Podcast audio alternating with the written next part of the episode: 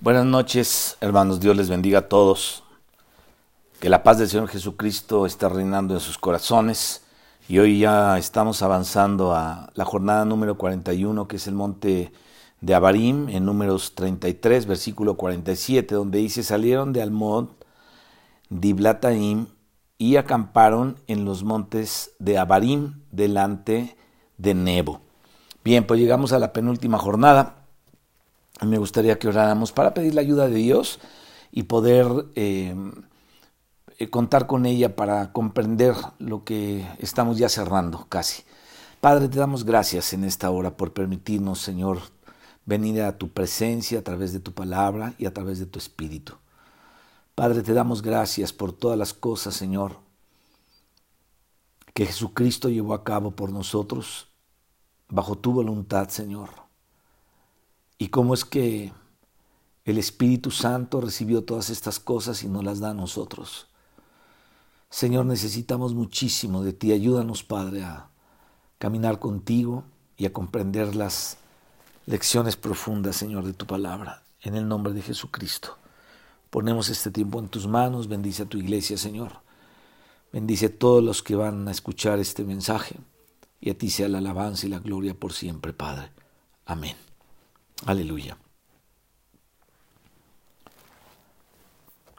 Bien, pues vamos a continuar con la jornada.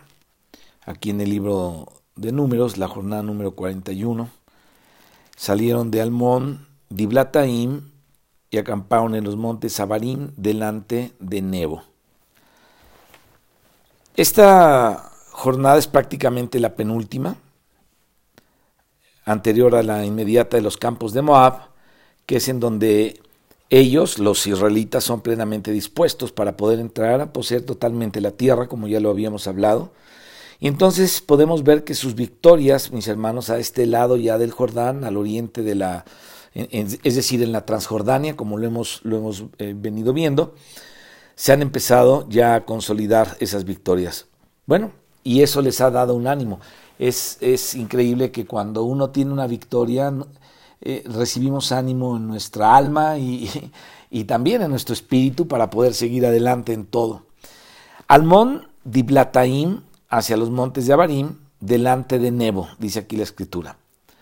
Aquí hay algo interesante que debemos eh, eh, llamar la atención en esta frase. Delante de Nebo. No dice en Nebo, no dice arriba de Nebo, sino dice delante de Nebo. Estos montes de Abarim es una cordillera, como la que ya habíamos hablado en las jornadas del principio. Es una especie de cordillera y tiene varios montes. Obviamente una cordillera no es un monte, son varios montes. Uno de los montes de Abarim, eh, si miran ustedes en, el mapa y en sus Biblias, es el monte Nebo. Y está prácticamente ya para poder mirar hacia la tierra prometida. Y ahí fue precisamente en donde Dios le mandó subir a Moisés para mirar la tierra y entonces le dio instrucciones. ¿Qué es esto? Un mirador. Todos los montes de Abarim pero especialmente el Nebo.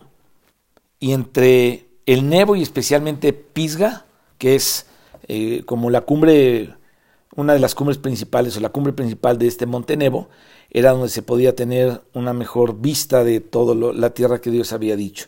Es decir, es donde se podía ver. No solamente Moisés fue llamado a ver ahí, también cuando Balac quiso que Balaam viera mejor y maldijera al pueblo, justamente lo llevó al mismo lugar. ¿Se acuerdan que lo llevó a una cumbre? Fue justamente aquí también. Hablemos un poquito de la ubicación del monte para hablar de todos estos datos, medios geográficos, medios históricos, y después vamos a ver la aplicación de todo esto. Así es que vamos a ver unos pasajes para que nos demos cuenta y podamos identificar cómo es que este monte Nebo queda en los montes Abarim y el Pisga, queda con el Nebo. Ahora, esos nombres, todos estos nombres, tienen cierta relación entre sí o están relacionados. Así es que vamos a verlo en Deuteronomio, por ahí el capítulo 32, en el verso 49, y eh, vamos a volver hoy a este versículo un poquito más adelante, pero ahorita es para identificar geográficamente justamente estos nombres. Fíjate, Dios le dice aquí a Moisés, sube este monte de Abarim al monte Nebo. Entonces nos damos cuenta que es el monte Nebo entre los montes de Abarim. Situado en la tierra de Moab, que está frente a Jericó, y mira la tierra de Canaán, que yo doy por heredad, heredad a los hijos de Israel. Y entonces ahí tú y yo podemos ver, mi hermano, el monte de Abarim y el monte Nebo, que están relacionados. Vamos también a números 27, pero antes vamos a ver en el 23.14, eh, ahí en el 23 aparece la primera vez que Balak le pidió a Balaam que subiera al monte, fue al monte Bamot y luego como, como bendijo y no maldijo, ahora lo llevó al Pisga, precisamente a, a ese monte que se llama Pisga. Eso está, como decíamos hace ratito, en números 23, 14. Dice, y lo llevó al campo de Sofín, a la cumbre del Pisga, y edificó siete altares. Bueno, ahorita que estemos viendo los otros versículos que vamos a tratar de comprender y de eh, hablar de ellos, ustedes se van a dar cuenta que el Pisga queda también en esa misma región del Nebo y del Abarim.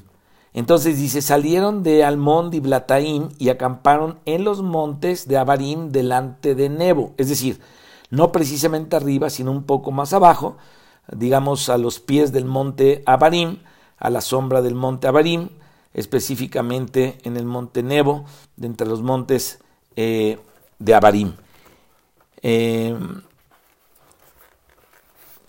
¿Qué significa Abarim? Abarim significa regiones del más allá. ¿Se acuerdan que hablamos de eso en una ocasión?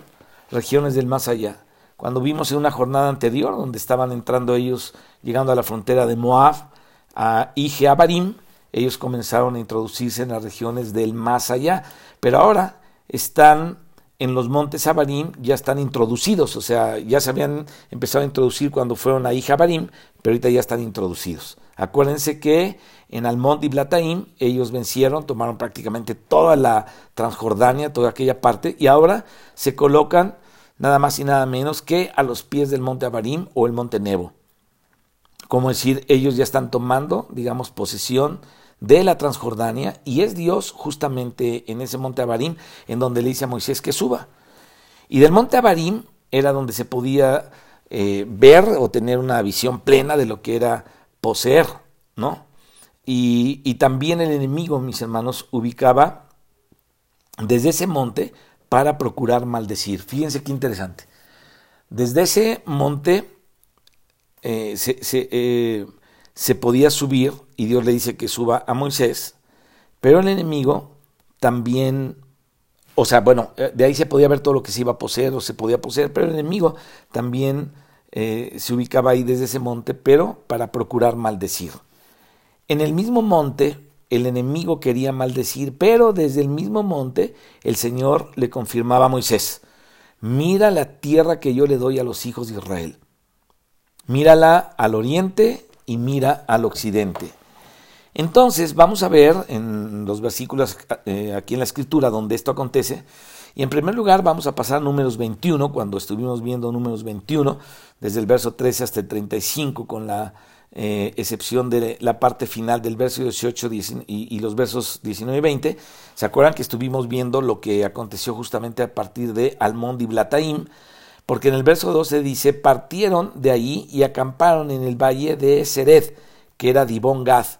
Ahora, en el 13 dice, de ahí partieron, o sea, de Dibón Gad, y acamparon al otro lado de Amón, que es justamente donde quedaba Almond y Blataim. Entonces, en el versículo 13 comienza a describir todo esto y fíjense en lo que dice, por ejemplo, el verso 10. Dice, partieron. En el 11 dice, y partieron. En el 12, partieron de ahí. En el 13, de ahí partieron. Pero ya después, en el versículo 16, de ahí vinieron.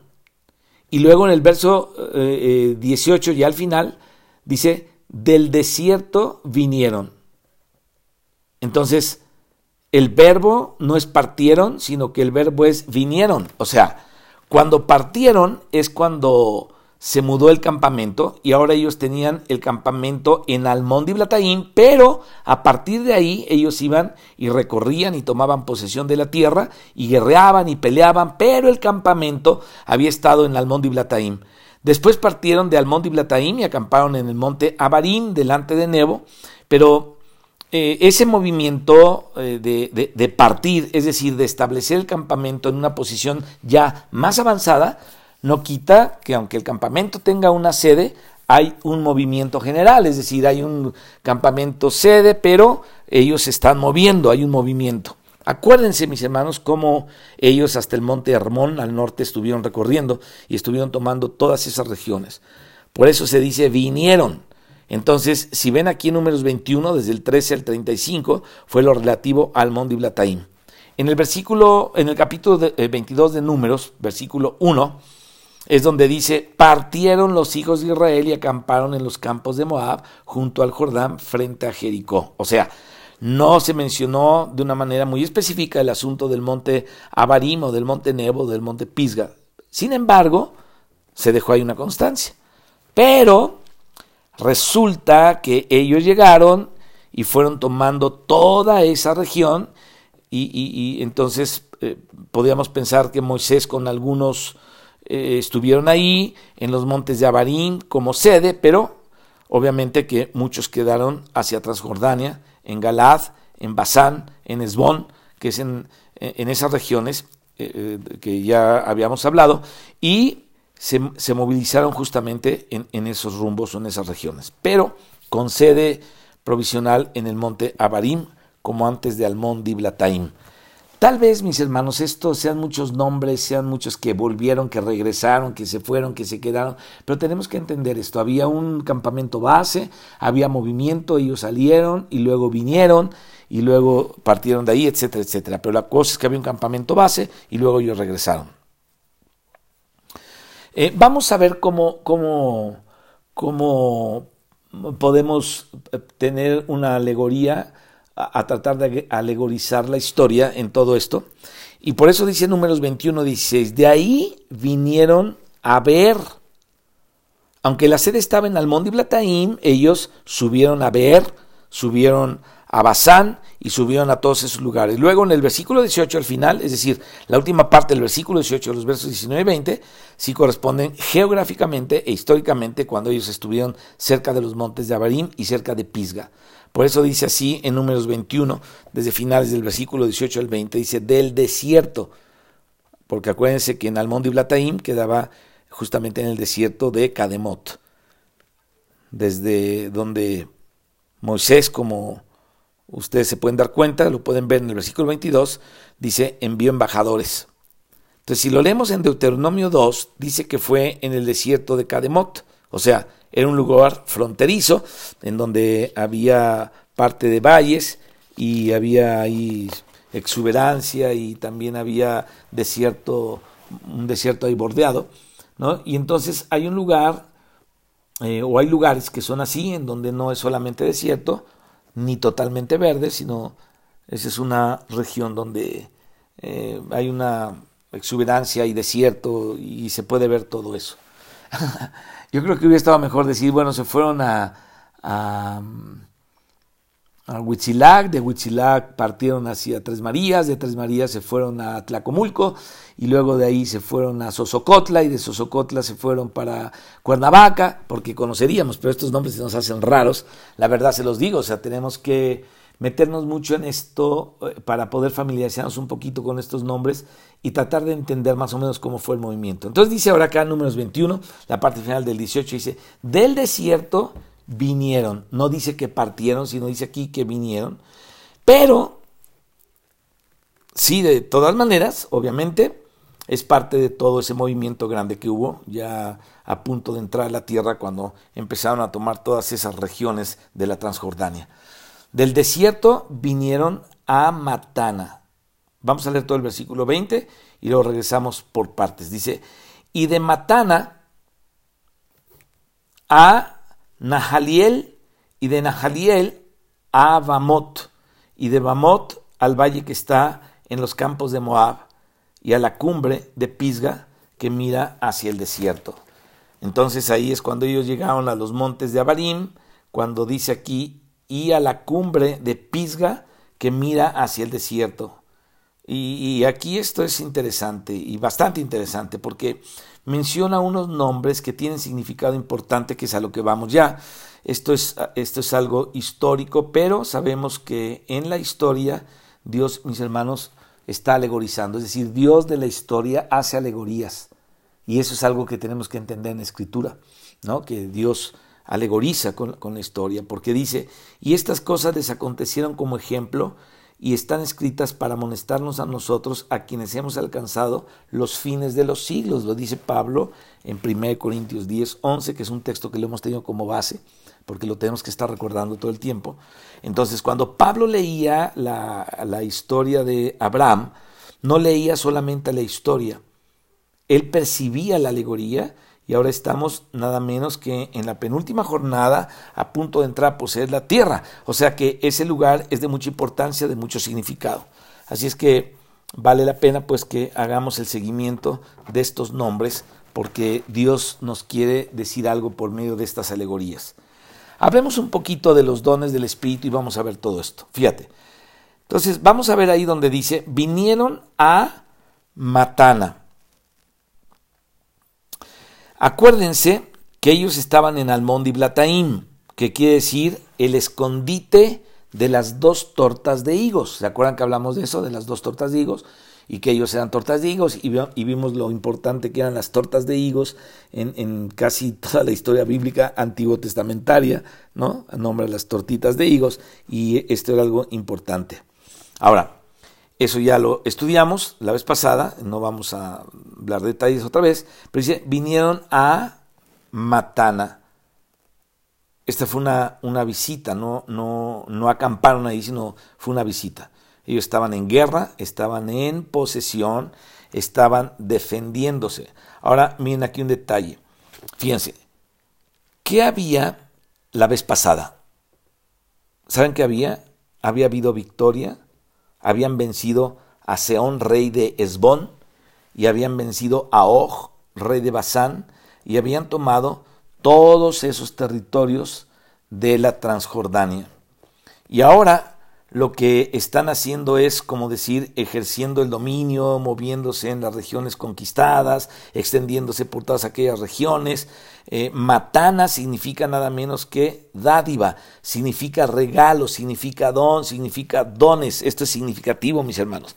Y también es muy significativo que ahora que ellos, cuando han empezado a vencer a los reyes, llegan o lleguen prácticamente a un lugar que se llama Matana, ¿no? Donde se habla de un don, de un regalo, etc.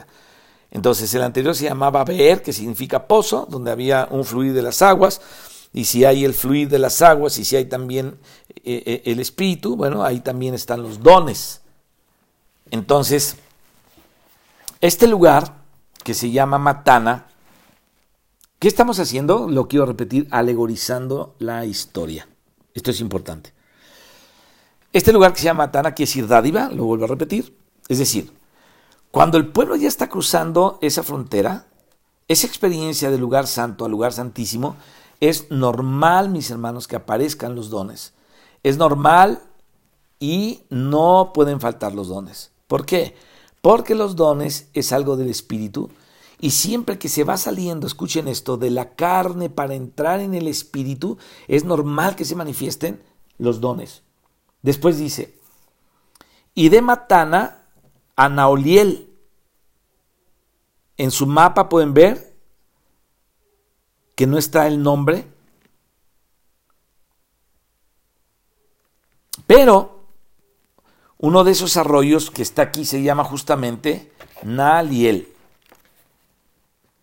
y significa el valle de Dios. Fíjate, ellos están teniendo reposo en Dios, están en la perfecta voluntad de Dios.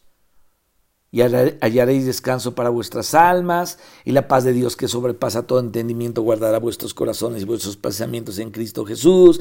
Entonces ellos están teniendo un reposo en Dios, como dijo alguien, un solaz en Dios, ¿no? un lugar de, de tranquilidad, teniendo descanso en Dios, teniendo alegría en Dios, en el valle de Dios. Entonces, los nombres son muy interesantes. Luego dice, y de Nahaliel Abamot. Este famoso Abamot fue justamente aquel lugar que significa lugar alto. Y aquí hay algo interesante. Bamot significa lugares altos. Y aquí en Bamot, mis hermanos, fue donde por primera vez Balak mandó llamar a Balaam para maldecir al pueblo cuando ellos ya estaban en los campos de Moab, ejerciendo dominio en los campos de Moab, preparados para cruzar el Jordán, aunque ya Rubén, Gad y Manasés habían quedado en Transjordania al oriente. Entonces aquí es donde alguien subió para que los maldecir, etcétera, etcétera, ¿no? Entonces cuando ellos llegaron a esos lugares fue cuando Balak, y lo vamos a ver después con, con un poquito más de calma, mandó llamar a Balaam para maldecir al pueblo. Y el lugar aquí donde por primera vez le mostró al pueblo para maldecirlo fue a, en, en Bamot, y después, como no lo pudo maldecir, lo llevó más alto a tener otra vista, que fue Pisga. O sea que es el mismo monte Nebo, en los mismos montes de Abarim, son lugares donde se pueden ver diferentes cordilleras, diferentes picos de mm, uno más abajo, otro más alto, ¿no? Donde, donde se tiene discernimiento. Y eso significa que el pueblo fue llevado a una posición donde se ve. Moisés también vio, solamente que Moisés no pasó. Sí vio, pero no pasó. Y por esta sección es muy importante entenderla, eh, lo, que está ocurriendo aquí. Montes de Abarim, esto es importante. ¿Por qué? Porque a veces se puede ver, pero no se puede pasar. pobre Moisés, y decimos pobre Moisés, pero, ay, mis hermanos. Bueno, dejémosle ahí. Podemos ver, pero no podemos pasar. Es decir, a veces se ve, a veces se entiende, a veces se tiene la visión, pero no se pasa. Nos quedamos viéndola y vemos que todo eso es fidelidad de Dios, nos permite, permite contemplarla, pero no se pasa. Antes no veíamos nada, ahora podemos decir que estamos en una región de victoria donde estamos viendo, pero no siempre ver es lo final. Hay algo más que ver. Así es que ver, podemos decir como eh, Montes de Abarim, es lo penúltimo, pero no es lo último. Entonces, desde los Montes Abarim se puede ver la tierra, pero hay diferencia entre ver, entender, comprender y realmente poseer. Te lo vuelvo a repetir. Aquí hay una diferencia muy importante entre, entre, entre, o sea, cuando llegamos a un lugar para poder ver, no siempre es lo último. Entonces, desde Abarim se puede ver la tierra. Pero tenemos que entender que hay diferencia entre ver, entender comprender y realmente poseer. Algunos quisieran, no sé qué, a ver, déjame ponerte esto así. Vamos a suponer que yo anhelo un superministerio, ¿no? O a lo mejor no anhelo un superministerio, pero sí un ministerio.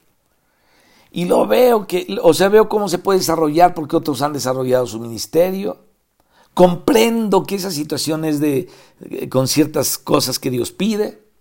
Entiendo que la cosa es ahí, pero no necesariamente tengo yo la posición de eso. Solamente te puse un ejemplo para que podamos ver la diferencia, insisto, entre ver, entender, comprender y realmente poseer. Entonces, obviamente, Montes de Abarim es un lugar eh, a punto de ver, donde vieron, pero todavía Moisés no entró. El que tenía que entrar era Josué. Entonces justamente Dios le dice que suba al monte a, eh, a, Barim, que vea la tierra, y le dice que le dé la dirección a Josué. Entonces Josué es el que los va a introducir. Josué significa Jesús. Entonces Moisés está representando al antiguo pacto. El antiguo pacto fue llevarnos hasta ver y nos ayuda a ver todo lo mejor, digamos, la culminación del antiguo pacto, nos ayuda a ver, pero para poseer, mis hermanos, no tiene que ser Moisés, tiene que ser Josué. O sea, tiene que ser Jesús. Jesús es el que nos introduce. Esto está impresionante. Porque es el Señor Jesús el que nos introduce. ¿En qué nos introduce? Pues en el reino, nos introduce en Dios, nos introduce en la iglesia, nos introduce en, un nuevo nacimiento, nos introduce en, la presencia del Padre y en el mismo, nos introduce en el Espíritu. Entonces Moisés llega hasta el borde, nos ayuda a ver y él ve y prepara, pero Moisés no va a introducir y no introduce, Moisés prepara. Entonces el que introduce es Josué, o sea, es Jesús. ¿Por qué? Porque Josué es figura del Señor Jesucristo. ¿Quién es el Señor Jesucristo? El verdadero conquistador de la nueva tierra es Él, el Señor Jesucristo. Es decir, el que nos reparte la herencia es el Señor Jesús porque Él es el que la tiene. Ahora, lógicamente, que Moisés sirvió y sirvió para ver. Hoy vemos muchas cosas en el Nuevo Testamento.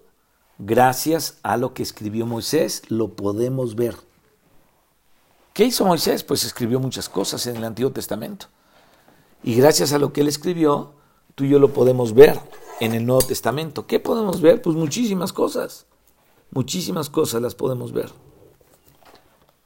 Dice en Hebreos 3, 5, y Moisés a la verdad fue fiel en toda la casa de Dios como siervo para testimonio de lo que se iba a decir, o sea que en el futuro se tenía que decir cosas. Y la fidelidad justamente de este hombre, Moisés, todo el trayecto era para preparar lo que se había de decir. Entonces Moisés no se dio cuenta seguramente, tal vez no comprendió el todo esto, que toda su fidelidad, todo su caminar con Dios, todo lo que pasó con este pueblo 40 años, todo lo que pasó en la casa de Faraón, todo lo que pasó desde que nació, que lo tiraron ahí al lago y lo querían matar el, el Faraón, era para preparar lo que había de decir. Entonces, lo que se había de decir era justamente lo que está escrito, lo propio del Nuevo Testamento que fue preparado por Moisés. Ahora, Abarim es la última etapa de Moisés. Moisés es llamado a morir en el monte Abarim. Sin embargo, hubo una estadía del pueblo. Moisés estuvo aquí cuando dice, del desierto vinieron a Matana y de Matana a Nahaliel y de Nahaliel a Bamot, de Bamot al valle que está en los campos de Moab y a la cumbre de Pisga que mira hacia el desierto. Fíjate, esta porción corresponde justamente a esto que estamos hablando, el monte Abarim. Entonces Moisés era el que estaba dirigiendo todo este movimiento del pueblo de Israel en ese momento.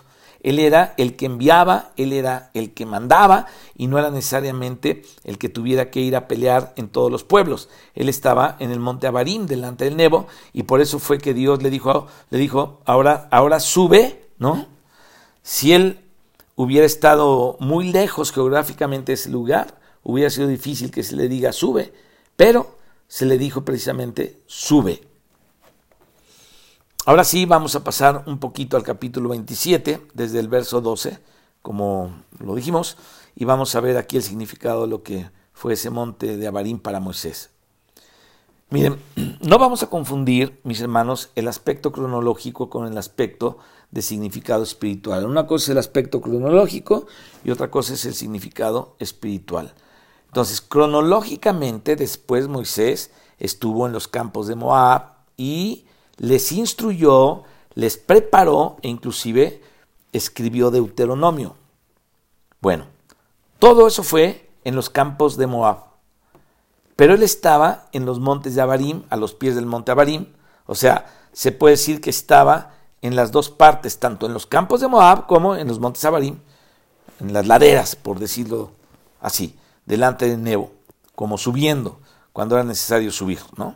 Entonces, ahora pasa el sentido espiritual, no el cronológico, y vamos a ver lo relativo a lo que aconteció. Así es que vamos a números 27 desde el verso 12. Números 27, 12. Dice, Jehová dijo a Moisés, Sube a este monte Abarim y verás la tierra que he dado a los hijos de Israel. Y después de que la hayas visto, tú también, o sea, como Aarón, tú también serás reunido a tu pueblo como fue reunido tu hermano Aarón. Aquí, mis hermanos, hay una revelación interesante que es la supervivencia del alma después de la muerte. Porque dice, será reunido con tu pueblo. O sea, tu cuerpo va a quedar aquí, tu tiempo aquí terminó, pero tú serás reunido con tu pueblo. No es solamente que se muere, o sea, su cuerpo muere, la persona sale del cuerpo, se encuentra con Aarón y con Miriam y también con los otros antepasados. Dice, será reunido a tu pueblo como fue reunido tu hermano Aarón. Y le explica por qué. Dice, pues fuisteis rebeldes a mi mandato en el desierto de Sin, en la rencilla de la congregación, no santificándome en las aguas a ojos de ellos. Estas son las aguas de la rencilla de Cádiz, ahí en el desierto de Sin. Bueno, entonces fíjense aquí, como en el monte de Abarim se ve, pero no se posee. ¿Por qué? ¿Por qué no se posee? Aquí viene una cosa extrañísima. Por causa, mis hermanos, de una imperfección en el pasado. Se ve, pero una imperfección del pasado se le cobra en ese momento. Qué terrible. Entonces, esa imperfección le impide la posesión completa. Ay, nanita. Nuestros actos, mis hermanos, aquí cuentan, cuentan mucho. En verdad tenemos que poner cuidado en todas estas cosas. En la vida de todos los siervos de Dios, especialmente en una jornada que es la penúltima, se descubre que por más que haya habido madurez, siempre queda faltando algo. Siempre, mi hermano. Y para ver el sentido espiritual de todo esto, vamos a Filipenses, donde el apóstol Pablo dice unas palabras que nos van a dar luz acerca de lo que significa al fin de la vida, después de haber andado con mucha fidelidad, tener clara la conciencia de imperfección, ¿no?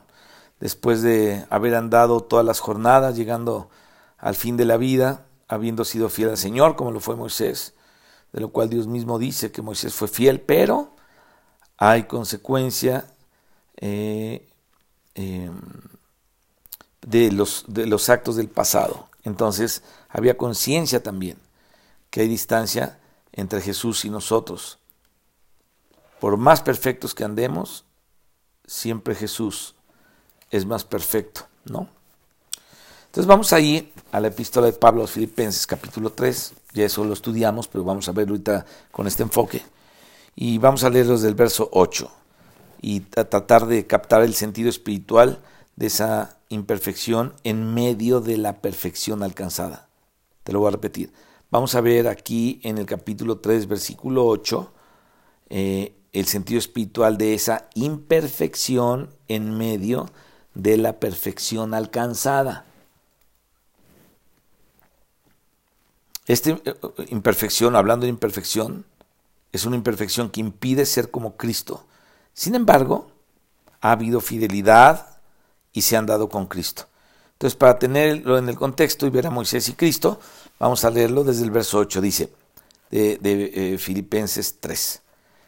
Y ciertamente aún estimo todas las cosas como pérdida por la excelencia del conocimiento de Cristo Jesús mi Señor, por amor del cual lo he perdido todo y lo tengo todo por basura. Ahora fíjense en esta, en esta frase escrita aquí por el Espíritu de Dios, ¿no? Dice, para ganar a Cristo. Uf, tengo todo por basura para ganar a Cristo. Entonces ganar a Cristo es como decir tomar posesión de la tierra prometida.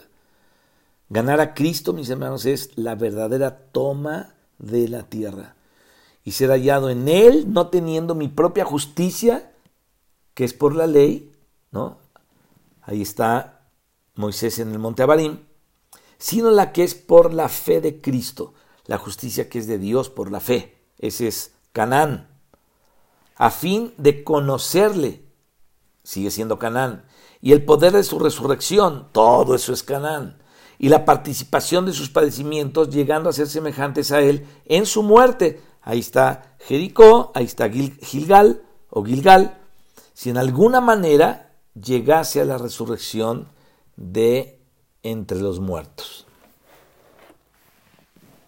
Acuérdense, mis hermanos, que Pablo nos dice que todos van a resucitar hasta los que se condenan. Pero esta resurrección, dice el apóstol Pablo, si en alguna manera llegase a la resurrección, se refiere a la resurrección de los vencedores de las primicias. Entonces fíjate aquí hay algo interesante. Pablo está luchando por ser un vencedor. Oh, mi hermano, que estas palabras se nos queden bien grabadas.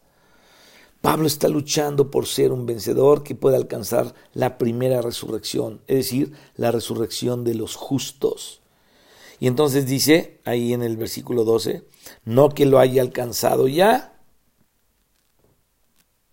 Es decir, él no está en plena posición de Canaán, está en el monte Abarim. Ni que ya sea perfecto, sino que prosigo por ver si logro asir aquello por lo cual fui también nacido por Cristo Jesús. Versículo 13, hermanos, yo mismo no pretendo haberlo alcanzado. Ya, o, ya haberlo alcanzado.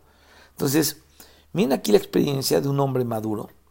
Habíamos visto las primeras jornadas que eran de los niños, luego las segundas jornadas que eran de los jóvenes, ¿se acuerdan? Después las terceras jornadas fueron de los padres, la cuarta jornada fueron de los ancianos y después hablamos del discipulado y ahora vemos a ese discipulado creciendo en esa nueva generación, entrando ya, creciendo en esa nueva este, em, em, vida que, en la que fueron ellos eh, discipulados y este, eh, a punto de tomar posesión, pero justamente ahí nos encontramos a Pablo, un apóstol maduro, preso, porque estaba preso cuando escribió esta carta de los filipenses, seguramente ha recorrido espiritualmente todas estas jornadas. Sin embargo, él mismo está diciendo, no que lo haya alcanzado ya, ni que ya sea perfecto, sino que prosigo por ver si logro hacer aquello por lo cual fui también sido por Cristo Jesús. Hermanos, yo mismo no pretendo haberlo ya alcanzado. Es decir, Cristo siempre está más allá de nosotros. Digamos que la vida eterna es conocer al Padre y al Hijo. Y nadie puede decir que yo ya le conozco perfectamente bien. Entonces debemos decir, híjole Señor, necesitamos seguir trabajando para poder alcanzar aquello. Pero bueno, una, una cosa hago, dice Pablo, olvidando ciertamente lo que queda atrás y extendiéndome a lo que está adelante, prosigo a la meta, al premio del supremo llamamiento de Dios en Cristo Jesús. Así que, dice el versículo 15, todos los que somos perfectos. Entonces aquí uno se pregunta, ¿cómo? Acaba no que ya sea perfecto, y ahora dice los que somos perfectos. ¿Y saben qué? Él no se está contradiciendo. Porque en el versículo 15, cuando dice todos los que somos perfectos, se está refiriendo a la posición en Cristo Jesús, de la cual Él no se quiere salir, Él no quiere salir de lo que Cristo le hizo, pero la disposición o lo que se, em, em, usufructúa, no sé cómo llamarlo, de la provisión, es diferente a la provisión. Entonces, la provisión es completa, pero lo que se va logrando es progresivo. En la provisión, mis hermanos, ya no hay nada más que agregar porque el Señor ya proveyó todo. Es decir, en Cristo somos completos. Ahora, la pregunta sería, ¿cuánto de esa compleción o de esa completación en Cristo se ha formado en nosotros y hemos alcanzado y estamos eh, trabajando en ella? Estamos en ella. Entonces, ese es el nivel entre las dos perfecciones. En la provisión, los que somos perfectos, y Él se incluye entre los perfectos, y acaba de decir en el versículo 12, no que yo sea que ya sea perfecto, ni, ni que ya sea perfecto, sino que prosigo. Así que todos los que somos perfectos, o sea, por más perfecto que la persona eh, sea, en Cristo, dice, pues siempre va a haber algo más adelante, ¿no? Entonces dice, esto mismo sintamos. ¿Qué? Bueno, el proseguir a la meta del supremo llamamiento en Cristo. ¿Qué es eso? La plenitud de Canaán, de lo que estamos hablando, la plenitud de la tierra prometida. Es decir, ¿ya alcanzaste algo? Sigue para que alcances más, porque hay más. Eso es lo que está diciendo el apóstol, el apóstol eh, eh, Pablo. Entonces, aquí él está usando una palabra, revelar. Entonces, ¿qué está haciendo Pablo? Fíjate, Pablo está viendo la tierra, Pablo está entendiendo, él ve la provisión, él ve la tierra y al mismo tiempo dice, todavía no es que ya sea perfecto, sino que prosigo. Y ahora dice, si otro no siente todavía esto que nosotros sentimos, y más adelante lo va a entender, Dios también lo va a revelar. Ay, está, pues me impresiona mucho esto. Yo espero que con la ayuda del Espíritu de Dios estemos captando eh, todo esto. Ahora, esta palabra revelar es como ver. O sea, tú no ves algo hasta que no te sea revelado. Pero fíjense aquí que Pablo está confesando que él y los perfectos tienen una revelación. Y él está mirando la revelación como si estuviera en el monte Abarim, mirando la tierra. Pero al mismo tiempo dice, no que ya sea perfecto, ni que lo haya alcanzado. O sea, aunque tengo la revelación, aunque veo, aunque soy perfecto en lo que el Señor me ha dado, Cristo no se ha formado a plenitud todavía en mí. Es decir, yo tengo que seguir creciendo en Cristo. Tengo que ser hallado siempre en Él, ¿te das cuenta? Tengo que llegar a resucitar de los muertos en la primera resurrección, como Él lo hizo. Entonces por eso Él dice así, esto mismo sintamos y si otra cosa sentís, esto también os lo revelará Dios. Pero en aquello que hemos llegado, sigamos una misma regla, sintamos una misma cosa. Hermanos, sed imitadores de mí y mirad a los que así se conducen según el ejemplo que tenéis en nosotros. Esto es muy, pero muy interesante. Pablo mismo, mis hermanos, no pretende haberlo alcanzado, pero dice que es con algunos perfecto, con aquellos que se plantan en la provisión de Cristo. Fíjate, si tú y yo estamos plantados en la provisión de Cristo, ¿cuál provisión? Pues todo lo que Él proveyó. El perdón de pecados, la muerte en la cruz, la resurrección, la vida nueva, la comunión con el Padre, todo eso. Entonces aquellos que se plantan en la provisión de Dios, aunque él está con revelación y con la provisión de Dios y reteniendo firme lo que le fue dado, él es consciente, mi hermano, de que todavía le falta para ser como Cristo. Ser como Cristo es poseer la tierra. Esa es la verdad. Y entrar en la tierra es poco a poco ir tomando, ir trabajando algo de Cristo.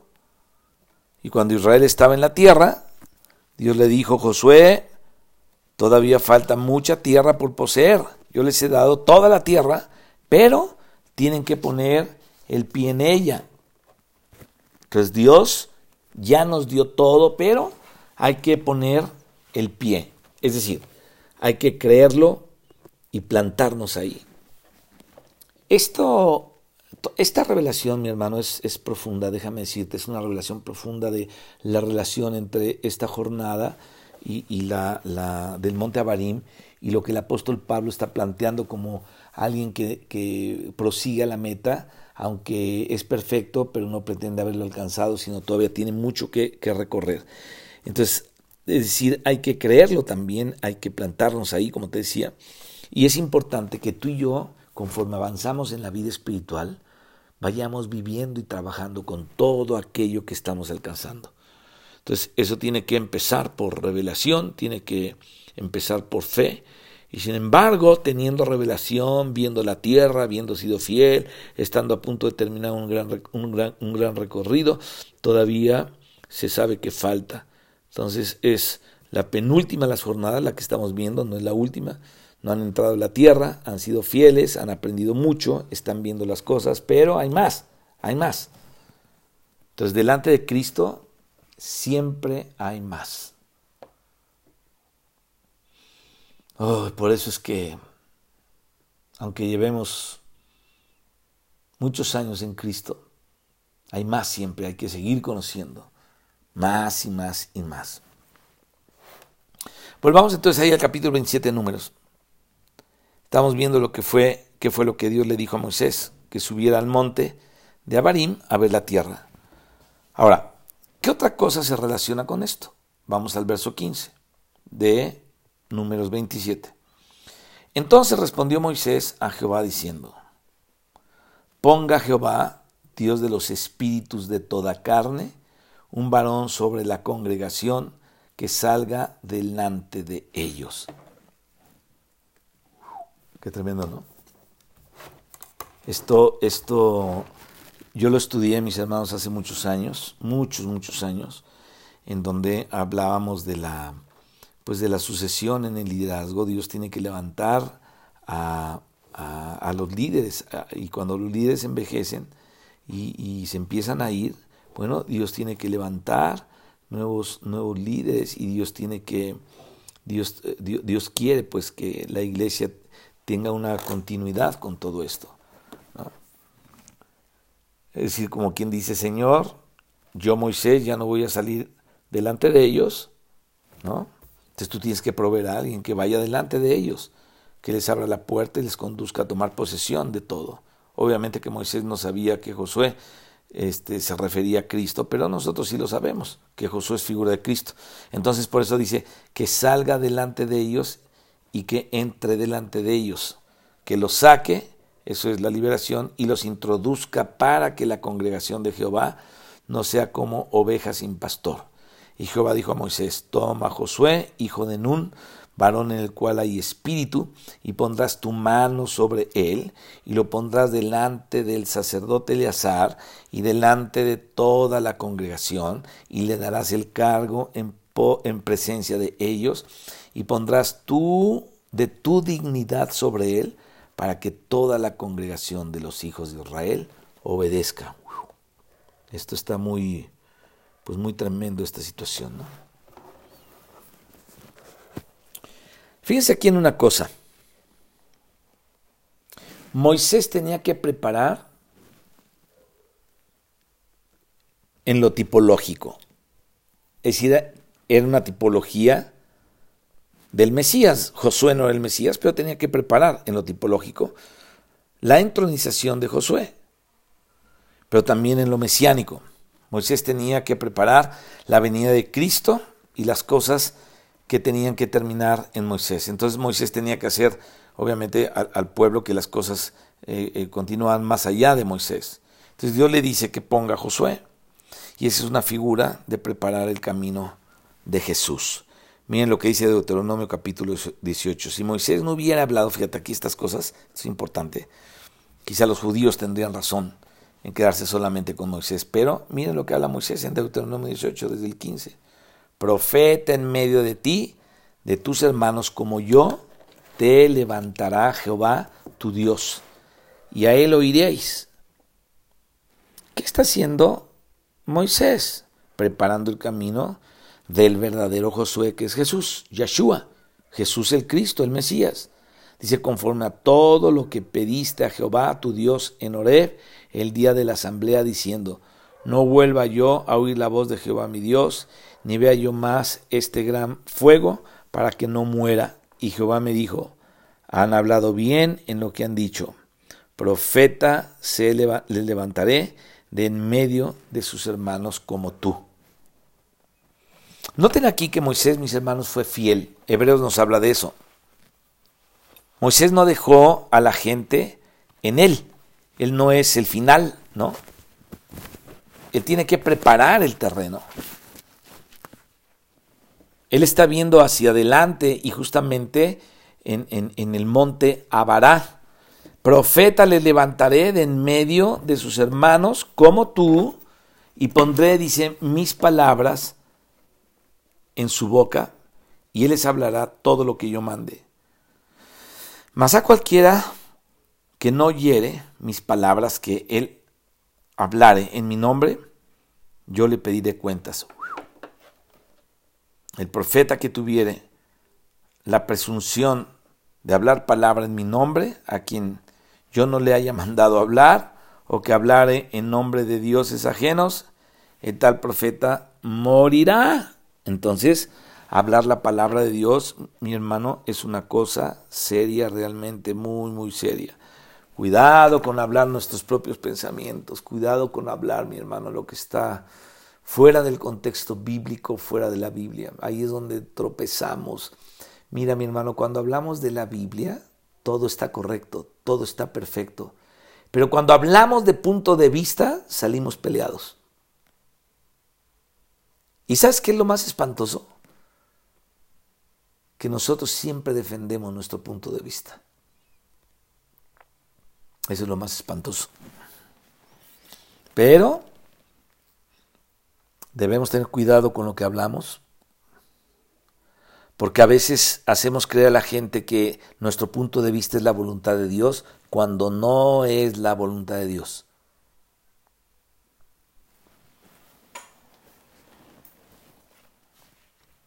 Y si dijeres en tu corazón, ¿cómo conoceremos la palabra que Jehová nos ha hablado? Si el profeta hablare en nombre de Jehová y no se cumpliere lo que dijo, y lo que dijo no aconteciere, es palabra que Jehová no ha hablado, con presunción la habló el tal profeta y dice, no tengan temor de él. Uy, bueno, es como decir, ese profeta yo ni lo mandé, ni tiene nada que ver conmigo. ¿no? Qué tremendo. En el versículo 19 dice la clave acá. Dice, más cualquiera que no oyere mis palabras, que él, ese profeta como Moisés, hablare en mi nombre, dice, yo le pediré cuenta. Por eso le preguntaban los judíos a Juan el Bautista, ¿eres tú el profeta? Y él les dijo, no, yo no soy el profeta. Entonces, ¿quién eres? ¿Eres Elías? Aunque él había venido en el espíritu de Elías, él era Juan, él no era Elías, Tisbita. Y dice, no, no soy Elías. Entonces, ¿quién eres? Le preguntaron. La voz de uno que clama en el desierto. ¿Qué estaba él haciendo? Él estaba señalando al Cordero. Juan el Bautista preparaba, el camino de Jehová. Eso, de eso habla Isaías. Aquí vemos también que Moisés estaba preparando el camino de Jesús y por eso está tipificado en Moisés preparando el camino de Josué. O sea, en lo, que, en, lo de Josué, mis hermanos, hay algo histórico y hay algo tipológico. Y en esta profecía de Deuteronomio 18 hay algo profético. Entonces Moisés no es el fin de las cosas. Bueno, cuando ahí en el monte Tabor, en el día de la transfiguración, ¿te acuerdas? Pedro vio a Moisés y a Elías con Jesús. Los quiso poner en el mismo nivel. Entonces Pedro le dijo a Jesús, Señor, bueno es para nosotros que estemos aquí. Si quieres hagamos aquí tres enramadas, una para ti, otra para Moisés, otra para Elías. ¿no? Ahí Mateo 17. Es decir, queremos a Moisés, queremos a Elías y te queremos a ti. Nosotros somos muy ecuménicos, queremos a todos ellos, es lo que está diciendo Pedro. Dice que mientras hablaba Pedro, el Señor no esperó que terminara de hablar, el Señor, que es tan delicado, no dejó terminar de hablar a Pedro. ¿Y qué fue lo que sucedió? Bueno, mientras él aún estaba hablando, mientras uno hablaba, aún hablaba, dice la Biblia, una nube de luz los cubrió y aquí una voz desde, desde la nube que decía, este es mi Hijo amado, en quien tengo complacencia, a él oír. Fíjate, el Padre le mostraba a Jesús. Ya no es cuestión de ponerle de poner la vista en Moisés, no es cuestión de poner la vista en Elías, ahora es cuestión de poner la vista en Jesús. O sea, hay que ir más allá de Moisés, hay que ir más allá de Elías, hay que ir más allá de la ley y de los profetas. ¿A dónde hay que ir más allá? A Cristo. Él es más allá. Él es el Señor Jesús. Aleluya. Entonces aquí en el monte Abarim se aprenden muchas cosas. Fíjate, el Señor permitió que Moisés hubiera tenido esa infidelidad para que Moisés no fuera el centro. Y aún así los judíos lo hicieron el centro. ¿eh? ¿Por qué? Porque el centro solamente puede ser el Señor Jesucristo.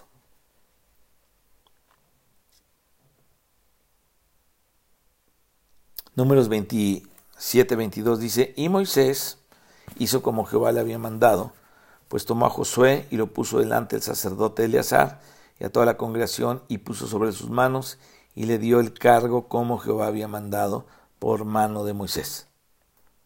Fíjate, justo después de dar el cargo a Josué, fíjense en el siguiente versículo o capítulo, perdón, el 28 de números, este, no hay tiempo obviamente para que veamos si lo que, lo que hay en este capítulo siguiente acerca de las ofrendas diarias. Habló Jehová a Moisés diciendo, Manda a los hijos de Israel y diles, mi ofrenda, mi pan con mis ofrendas encendidas en olor grato a mí, guardaréis, ofreciéndomelo a su tiempo. Bueno, aquí aparecen las ofrendas de cada día, las de cada sábado, las de cada mes, las anuales en las fiestas, ¿no? las fiestas anuales, todas estas ofrendas, ¿no? sábado, novilunios o meses y las fiestas solemnes, todo era sombra de Cristo.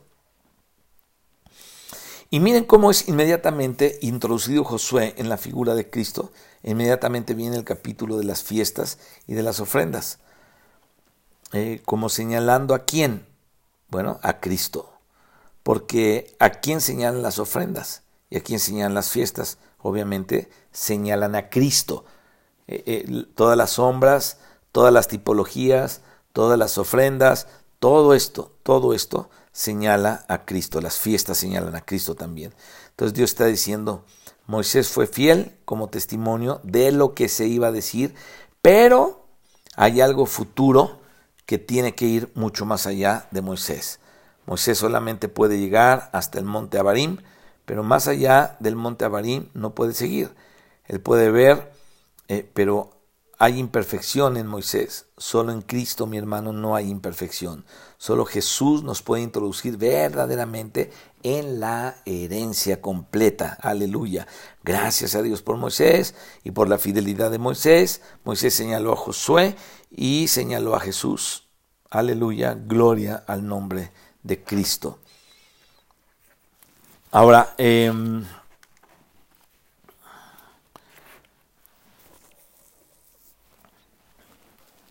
Vamos a, pasar otra vez aquí, como al principio a Deuteronomio 32, 48. Ya vimos una, una parte de lo que acontece ahí en, en Abarim para identificarlo geográficamente con Nebo, pero vamos a leer aquí desde el versículo 48. Dice, y habló Jehová a Moisés aquel mismo día diciendo, sube este monte de Abarim, al monte de Nebo, situado en la tierra de Moab, que está frente a Jericó, y mira la tierra de Canaán que yo doy por heredar a los hijos de Israel, y muere en el monte al cual subes, y sé unido a tu pueblo, así como murió Aarón tu hermano en el monte de Or, y fue unido a su pueblo. Por cuanto pecasteis, entonces solamente el impecable, el, sin pecado, obviamente, es impecable que no peca, este, que, es Cristo. Él no cometió pecado, ¿no? Entonces Él nos puede verdaderamente introducir. Bueno, dice, contra mí, cuando pecasteis contra mí en medio de los hijos de Israel, en las aguas de Meriba, en Cádiz, en el desierto de Sin, porque no me santificasteis en medio de los hijos de Israel. O sea, que solo un perfecto es el que nos puede introducir. Verás, por tanto, delante de ti, le dijo el Señor, la tierra, es decir, verás el monte eh, eh, eh, o sea, ese verás, es ese monte, el monte del que estamos hablando, el monte Abarim, dice, mas no entrarás allá. Entonces vean que es el monte Abarim, ver, pero no entrar. Algo más tenemos que poseer siempre, ¿no? A la tierra que doy a los hijos de Israel. Es decir, puedes ver, pero no vas a entrar. Ese es el monte Abarim. Y por último, antes de terminar esta jornada, o sea, para terminar esta jornada más bien, hablemos de la muerte y la sepultura de Moisés, ahí en el capítulo 34. Fíjate, ¿qué hizo Moisés? Los bendijo. Ahí en el 33 están las bendiciones que hizo Moisés a los hijos de Israel, y eso fue justamente en esa unión, en esa coyuntura. Dice, subió Moisés de los campos de Moab, porque es que justamente quedaban a los pies de esos montes, como le hemos dicho, el monte Nebo, la cumbre de Pisga, y vemos que hay ahí una relación de, este, em, de Nebo y Pisga, que está enfrente de Jericó, y le mostró Jehová toda la tierra de Galaad hasta Dan, todo Neftalí, la tierra de Efraín, y de la llanura, la vega de Jericó, ciudad de las palmeras, hasta Zoar. Y le dijo Jehová, esta es la tierra que juré a Abraham, a Isaac y a Jacob, diciendo, a tu descendencia la daré, te he permitido verla con tus ojos, mas no pasarás allá. Y murió ahí Moisés, siervo de Jehová, en la tierra de Moab, conforme al dicho de Jehová, y lo enterró en el valle, en la tierra de Moab, enfrente de Bet Peor, y ninguno conoce el lugar de su sepultura hasta hoy. Era Moisés de edad de 120 años cuando murió. Sus ojos nunca se oscurecieron, ni perdió su vigor. Y lloraron los hijos de Israel a Moisés en los campos de Moab treinta días, y así se cumplieron los días del lloro y del luto de Moisés. Qué, qué impresionante, ¿no? Extrañar a un, a un hombre de Dios de esa manera. Eh, que caminó con ellos por, por 40 años, hablando, intercediendo, mediando, guiándoles, siempre hablando la palabra de Dios y a través de lo que Dios le decía. O sea, Moisés no los guió por su propio pie, ¿no? Él decía al pueblo todo lo que Dios le decía. Entonces aquí en este versículo, entre el 5 y el 6, dice, murió Moisés y lo enterró en el valle. Y entonces ahí aconteció algo. Fíjate, cuando Moisés murió, la Biblia nos dice que el diablo quiso usar el cuerpo de Moisés para divinizar a Moisés. Y Dios envió al arcángel Miguel a pelear por el cuerpo de Moisés y a esconder el cuerpo de Moisés. Esto no lo dice aquí, este pasaje, pero lo dice Judas. En su epístola menciona justamente una tradición antigua israelita, una tradición que fue conservada y fue incluida por el Espíritu Santo aquí, esa tradición para enseñarnos qué pasaba. ¿no? Eh, fíjate qué interesante aquí esto, porque el Espíritu lo dijo a través de Judas. Dice, eh, dice acá que Satanás peleaba por el cuerpo de Moisés.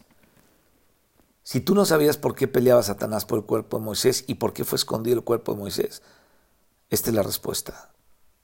Te la voy a repetir. El diablo quería que el pueblo idolatrara a Moisés. Entonces hay una lucha ahí con Miguel y le mandan esconder el cuerpo de Moisés. Repito, esta tradición de los israelitas eh, la incluye el Espíritu Santo a través de Judas de parte de la tradición oral antigua. En la epístola de San Judas leemos ahí en el versículo 9 lo siguiente, dice, pero cuando el arcángel Miguel contendía con el diablo, disputando con él por el cuerpo de Moisés, no se atrevió a proferir juicio de maldición contra él, sino que dijo, el Señor te reprenda. Este versículo 9, mis hermanos, de la epístola de Judas, está incrustado justamente entre los versículos 5 y 6 de Deuteronomio 34. Tú lo puedes ahí este, checar y ahí está. Deuteronomio no lo cuenta porque Deuteronomio cuenta algunas cosas, pero otras cosas que acontecieron quedaron en la tradición oral y pasaron de generación en generación hasta que en la generación del Señor Jesús, el hermano mismo del Señor Jesús y Jacobo el justo, que era Judas Tadeo Leveo, él introdujo esta tradición a la Biblia con la aprobación del Espíritu Santo. Y ahora entonces, mis hermanos, esta tradición, lógicamente, ya había aparecido más o menos desde los tiempos de Antíoco Epifanes, ¿no? Había aparecido ya en forma escrita dentro de Israel. Por lo tanto, aquí te voy a decir una cosa importante, ¿no? Eh, hay un documento que eh, existe que han dado o que le han llamado la Asunción de Moisés, donde cuenta con más detalles todo esto. Y eso era patrimonio común de los israelitas en la época del Señor Jesús. Así es que Judas simplemente toma esa tradición oral que había llegado a ser escrita desde esa época, o, desde antes de la época, más o menos, no sé, unos siglos antes. No sabemos cuántos siglos antes, pero fue escrita unos siglos antes. Pero tenemos que darnos cuenta, para hoy, para la arqueología, es lo más antiguo que se ha descubierto, pero puede ser que sea también o sea que sea más antigua, pero eso se descubrió, así como se descubrió lo, los eh, rollos de Qumran, ¿no? Este, y, ahí vemos escritas muchas cosas de Moisés y de los salmos y todo eso. Bueno, así se descubrió esto también. El hecho es este, que el Espíritu Santo aprobó esta tradición. No todo, pero este pasaje que aparece aquí se aconteció. Así es que tú y yo debemos entender que el mismísimo diablo quiso hacer que el pueblo adorara a Moisés. Entonces, em, em, el texto literal que conocía Judas y que el Espíritu Santo le permitió a Judas tomar parte de este texto y, introducirlo ahí, eh, te lo voy a leer una parte, es interesante. Hay un libro eh, donde se puede leer este pasaje y dice así, mira, el pasaje literal, de, este libro llamado La Asunción de Moisés o Ascensión de Moisés. Insisto que fue el libro que mencionó Judas. Mira, em, esa tradición la mencionó la escuela de Alejandría. Clemente de Alejandría, Orígenes, continuaban esa tradición. Y después también Dídimo el, el ciego, Epifanio de, de, Salamina, Gelasio, Nicéforo eh, eh, y varios en la historia de la, de, la iglesia continuaron con toda esta tradición y mencionaron el documento con el cual eh, concordaba con Judas, ¿no? lo que habló Judas. Y venía obviamente desde antes de Judas. Entonces Judas toma esta tradición que había, esta tradición oral, y habla, habla justamente estas cosas.